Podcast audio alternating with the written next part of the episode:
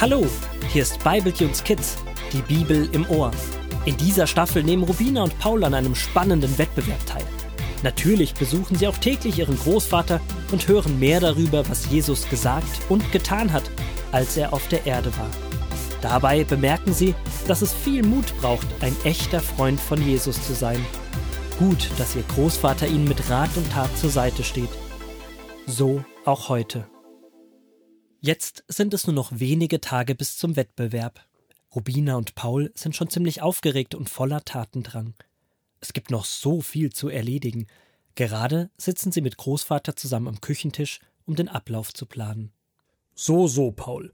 Du hast dich also doch entschieden, bei Rubinas Verkaufsstand mitzumachen. Wie kommt's denn? Was ist mit dem Roller? Na ja, ich will eben einen Schatz gewinnen, der wertvoller ist als der Roller. Ihr hattet schon recht, Rubina und du, Großvater. Ich habe wirklich nur an den Roller gedacht. Das hat mich eigentlich nur unglücklich gemacht. Jetzt bin ich froh, dass mein Freund Bode ihn zum Geburtstag bekommen kann. Ich will ja lieber meinen Freund behalten, als den Roller zu haben. Und ich will beim Verkauf dabei sein. Wir haben ein echt cooles Team, Großvater. Sogar Grünaldo ist jetzt dabei. Bobby wollte ihn nicht mehr im Team haben. Er humpelt ja noch wegen seinem Unfall. Alle sind begeistert und mit Feuereifer dabei. Da werden wir bestimmt eine schöne er da werden wir bestimmt einen schönen Erinnerungsschatz gewinnen. Was? Sogar Grünaldo ist dabei? Obwohl er dich so geärgert hat? Ja, Großvater, du hast doch vor ein paar Tagen vorgelesen, dass wir auch unsere Feinde lieben sollen.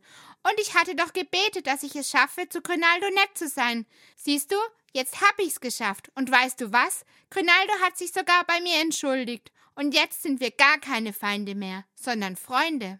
Liest du uns jetzt noch was aus der Kinderbibel vor, Großvater? Oh ja! Weißt du, was mir aufgefallen ist, Großvater?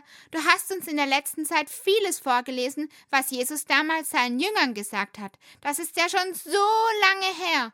Und trotzdem hat es noch direkt etwas mit unserem Leben zu tun heute. Steht da noch mehr in der Bibel, was Jesus gesagt hat? Ja, das, was ich euch in den letzten Tagen vorgelesen habe, stammt aus der sogenannten Bergpredigt von Jesus. Jesus hat auf einem Berg gepredigt? Nicht in der Kirche? Es gab doch damals noch gar keine Kirchen, Paul. Ja, und es gab auch noch gar keine großen Säle und keine Mikrofone. Man hat sich also auf einem Berg oder Hügel getroffen. Dort war es schön ruhig und alle konnten Jesus gut hören. Es ist nicht ganz sicher, ob Jesus wirklich diese eine Bergpredigt gehalten hat oder ob der Schreiber des Evangeliums, also Matthäus, hier einfach mehrere Aussagen von Jesus zusammengefasst hat. Aber das ist ja auch nicht so wichtig. Wichtig ist das, was Jesus gesagt hat. Ihr habt schon recht. Das, was Jesus damals gesagt hatte, ist für uns heute genauso wichtig wie für die Menschen damals. Kommt, ich lese euch noch etwas vor. Jesus erklärte den Menschen noch mehr Dinge, die für ihr Leben wichtig waren. Er sagte Behandelt eure Mitmenschen genau so, wie ihr selbst von ihnen behandelt werden möchtet. Dann tut ihr das, was das Gesetz und die Propheten verlangen. Das kenne ich doch. Das nennt man auch die goldene Regel. Es gibt auch ein Sprichwort, das so ähnlich ist. Hm, was du nicht willst, was man dir tut, das füg auch keinem anderen zu. Ja, viele Menschen kennen diese goldene Regel, aber nur wenige wissen, dass dieser Satz von Jesus stammt. Überlegt mal, wann ihr nach dieser Regel gehandelt habt. Du hast deinen Freund Rolli zur Seite gestanden, Rubina, und du hast Grünaldo verziehen und ihn in dein Team aufgenommen. Du, Paul, hast deinem Freund Bodo den Roller überlassen. Ihr habt sie so behandelt, wie ihr auch von ihnen gerne behandelt werden würdet, nehme ich mal an. Ja, und das war gar nicht so einfach, wie es sich anhört. Lies doch noch mal weiter, Großvater. Geht durch die enge Tür, denn das weite Tor und der breite Weg führen euch nicht zu Gott, sondern von ihm weg. Viele Menschen sind auf diesem Weg. Die enge Tür und der schmale Weg dagegen führen zu Gott und zum wahren Leben. Nur wenige finden diesen Weg und gehen auf ihm. Siehst du, Paul, da steht das, was du gerade gesagt hast. Es ist nicht so einfach, das zu tun, was Gott will. Manchmal bedeutet es, etwas anders zu machen, als es die Menschen um dich herum tun. Es kann bedeuten, gegen den Strom zu schwimmen, aufzufallen und sich Ärger einzuhandeln. Auch das habt ihr bereits erlebt. Es ist auch immer noch nicht einfach, Großvater. Wir haben zwar ein tolles Projekt und ein super Team, aber wir sind nur wenige. Die anderen aus unserer Klasse interessieren sich gar nicht für uns. Alle reden nur von Bobby und dem starken Läuferteam. Die haben einen riesen Fanclub. Ach, Rubina, wir brauchen noch keinen Fanclub. Wir werden auch so viel Spaß haben. Und Großvater ist doch unser Fan. Und Jesus auch. Hm, das stimmt, Paul. Ich lese noch ein Stück weiter. Passt mal auf. Denkt immer daran, dass es auch falsche Propheten gibt. Menschen, die nur so tun, als würden sie im Auftrag Gottes reden. Sie sind wie Wölfe, die sich Schaffelle umgehängt haben, damit man nicht merkt, wer sie wirklich sind. An dem, was sie tun, werdet ihr erkennen, was für Menschen sie in Wirklichkeit sind. Es werden auch nicht alle, die Herr, Herr zu mir sagen, in den Himmel kommen. Das werden nur die, die auch wirklich getan haben, was mein Vater will. Wölfe, die sich als Schafe verkleidet haben? Oh, das klingt gefährlich. Wisst ihr was? Ich glaube, Bobby ist so ein Wolf im Schafsfell. Er stellt sich in der Klasse mit seinem Team zusammen und betet dafür, dass sie gewinnen. Aber er hat Grinaldo aus dem Team geworfen und wollte Rolli nicht haben. Ich glaube, er will gar nicht wirklich das machen, was Gott will, sondern nur, was er selbst will. Er will einfach nur gewinnen. Naja, Rubina, Jesus sagt auch, dass wir nicht über andere urteilen sollen. Denn nur Gott allein kann ins Herz eines Menschen sehen und weiß, was er denkt und fühlt. Aber trotzdem hast du mit zwei Dingen recht. Erstens, es geht nicht nur darum, von Gott oder zu Gott zu reden, sondern auch zu tun, was er sagt.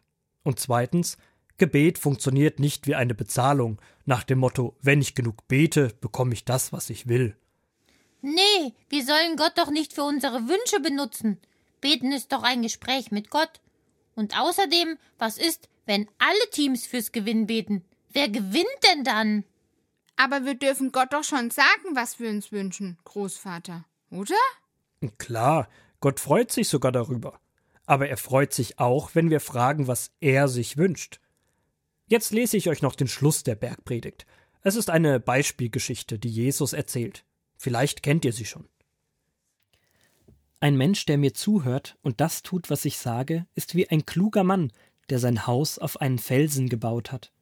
Als ein heftiges Unwetter aufkam, der Regen niederprasselte und der Sturm tobte, blieb das Haus trotzdem stehen, denn es war ja auf einem festen Fels gebaut.